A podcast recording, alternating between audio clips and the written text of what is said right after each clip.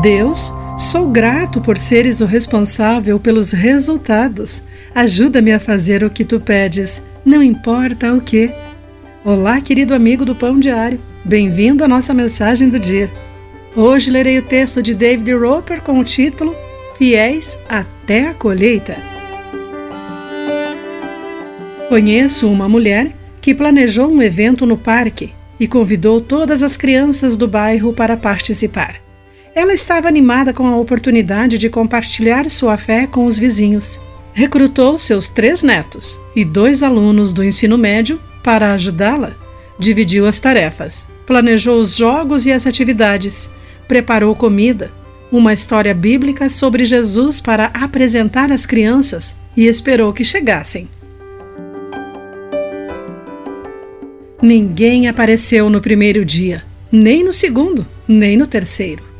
No entanto, todos os dias, ela passava as atividades daquele dia com seus netos e ajudantes.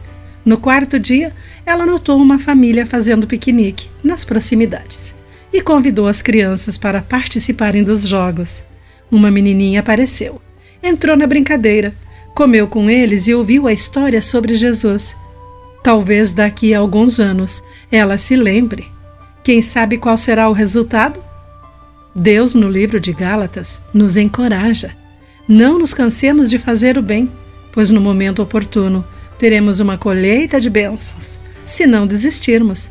Por isso, sempre que tivermos oportunidade, façamos bem a todos. Não se preocupe com números ou outras medidas visíveis de sucesso. Nosso trabalho é ser fiel ao que Ele quer que façamos e depois deixar a colheita para o Senhor. Deus determina os resultados. Querido amigo, quais os seus melhores planos que deram errado? Você confia em Deus para o resultado, apesar da decepção? Pense nisso. Aqui foi Clarice Fogaça com a mensagem do dia.